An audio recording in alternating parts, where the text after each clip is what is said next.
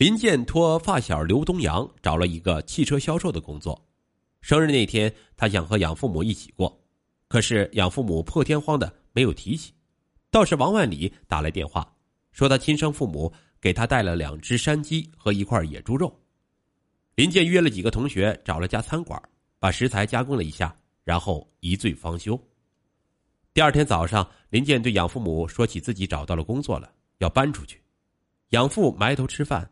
喉咙里嗯了一声。林健卖的是一款中档轿车，销售量还不错，第一个月就拿到七千二百元的工资。二零一九年十二月十日，王万里给他打电话：“你妈的病严重了，咳了好多血。”林健一惊，马上转了三千块钱给王万里，拜托他帮忙把生母送到医院。电话那头传来生母的声音，说他不去医院，自己活了五十多岁。去了也是浪费钱。林健这才知道，生母居然才五十多岁，可是他们的面貌看起来有六七十岁，他一阵心痛。林健的生母住了十天就出院了。王万里说，他患的是结核病，因为怕花钱，一直拖着没去治，才变严重的。林健一心想多挣点钱，白天卖车，晚上兼职代驾，好几次深夜经过养父母楼前的马路。看见他们房里亮着灯，他想屋子里的人一定伤透心了。天气越来越冷，一天晚上，林健回家去拿羽绒服，也顺便把给养父母买的皮鞋带回去。推开门，两位老人坐在沙发上，一个月不见，他们都明显憔悴了。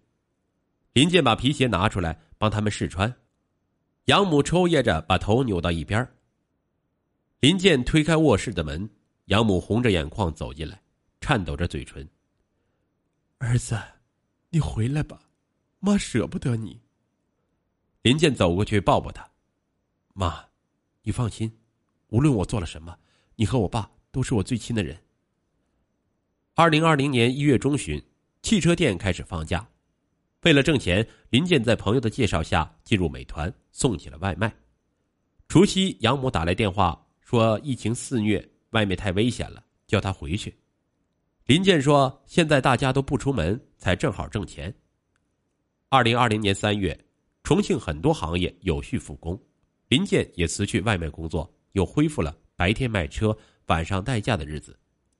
四月中旬的一天，林健刚要出门就晕倒了，醒来他已经在医院里，刘东阳守在床边，他刚爬起来就被刘东阳按住。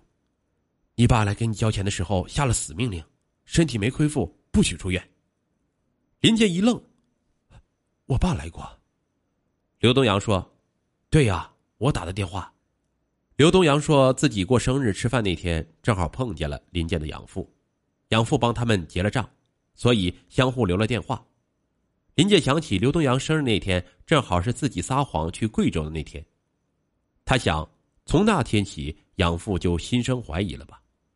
出院后，他给养父打电话，养父冷冷的说：“好了就好。”半个月后，林健接到王万里的电话，说他亲生父母一家人间蒸发了。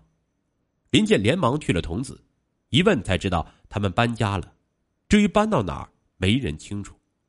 林健想，这样也好，随着时间的逝去，应该能忘了他们。二零二零年五月十六日，养母带着哭腔打来电话。说养父脑溢血，已经被送进手术室急救。林健第一时间赶到，万幸养父手术很成功，只是因为头部动了手术，影响了部分神经。那些日子，林健每天帮养父喂药、擦洗、翻身、按摩。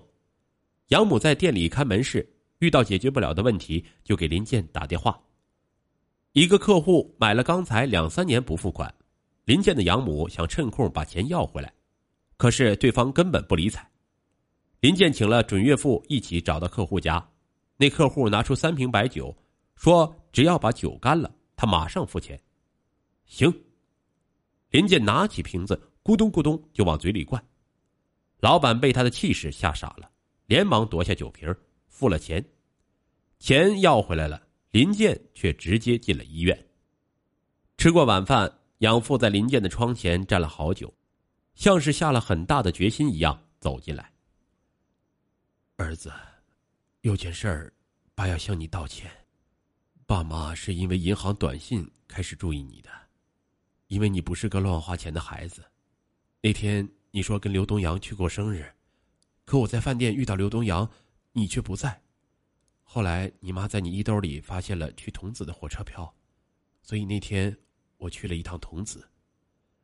你亲生父母是我们买了房子叫他们搬走的，你的两个哥哥我安排在了朋友的工地，我会给他们寄生活费。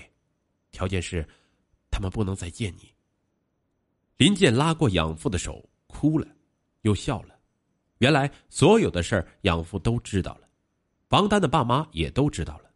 为了自己，养父母付出了太多太多。第二天，王丹来看林健，一起来的还有准岳父、准岳母。他们说挑好了日子，要把两人的婚事给办了。二零二零年六月二十八日，林健和王丹的婚礼。如期举行，养父找人把林健的亲生父母和哥哥也接到了现场。婚礼开始了，台上坐着六位父母，林健挽着王丹的手，含泪向六位父母跪下。生恩养恩都是恩，当面临抉择时，为难的是孩子。